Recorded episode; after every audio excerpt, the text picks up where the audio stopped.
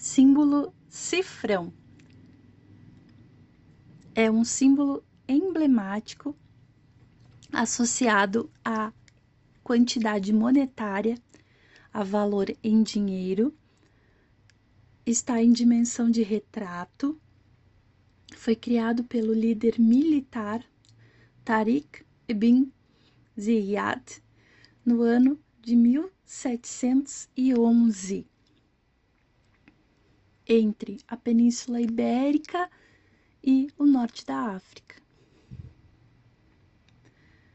A imagem consiste em um fundo branco, em dimensão de retrato, como já foi dito, onde está com uma linha grossa desenhado a letra S e de forma central e simétrica na imagem dois riscos verticais transpassando o S em toda a sua extensão, com uma pequena sobra na parte superior e na parte inferior.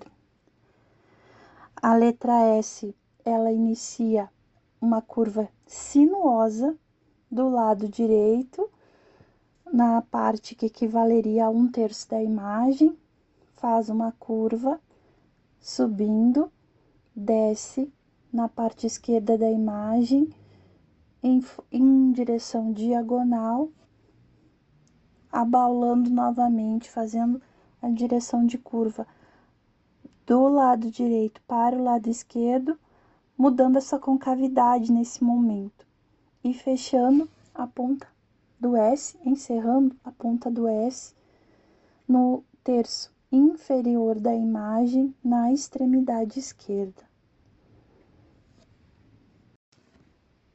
Sobre esse assunto tem muito o que falar, sobre esse símbolo.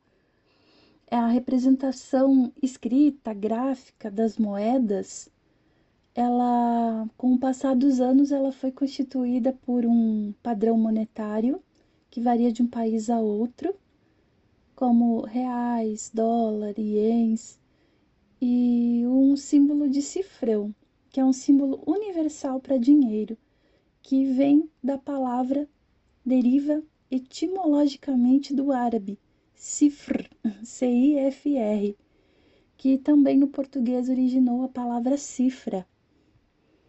É, o general, ele era um conquistador. E ele comandou uma invasão no ano de 1700, epa, no ano de 711 da era cristã, invadiu o reino visigodo e ele teria que representar as quantias em dinheiro nessa época. E o que ele utilizou, o que ele pensou, justamente por ter que passar pelo Egito, pela Líbia, Tunísia, Argélia, é, ele imaginou justamente uma região chamado o Estreito das Colunas de Hércules, e esses dois riscos verticais que constituem o cifrão representam as colunas de Hércules, para enfim ele chegar na Península Ibérica.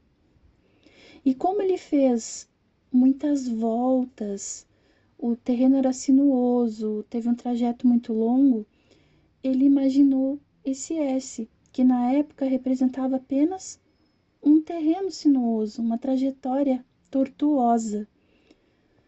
Então ele mandou é, cunhar uma moeda para festejar essa vitória, essa invasão, e o símbolo usado nessa moeda foram as duas colunas em paralelo e o trajetório sinuoso, o S.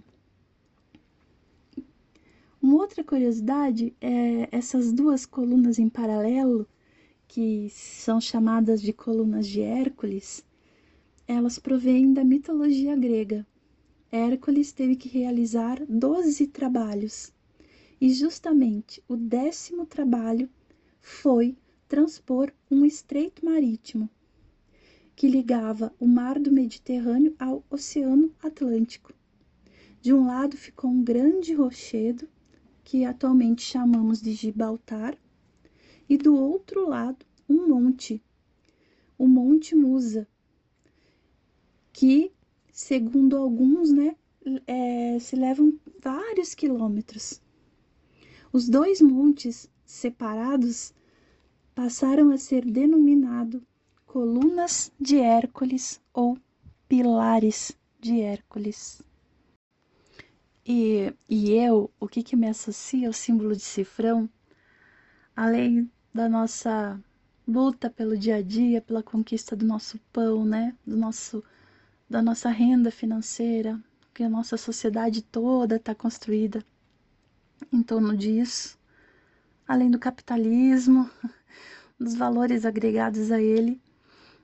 Mas uma coisa que me marca muito, sempre lembro quando se fala em dinheiro, quando vejo cifrão, é uma música chamada Sweet Dreams. Ela é uma música de Annie Lennox e David Stewart, da do grupo, né, da banda Eurythmics, que eu não sei se eu falei certo o nome. Eu acho essa música um verdadeiro hino do capitalismo. Sweet dreams are made of this. Os sonhos doces são feitos disso. Procure conhecer essa música, conhecer a sua tradução e me fala se concorda comigo. Para mim, é um déjà vu. Associo a lembrança sempre.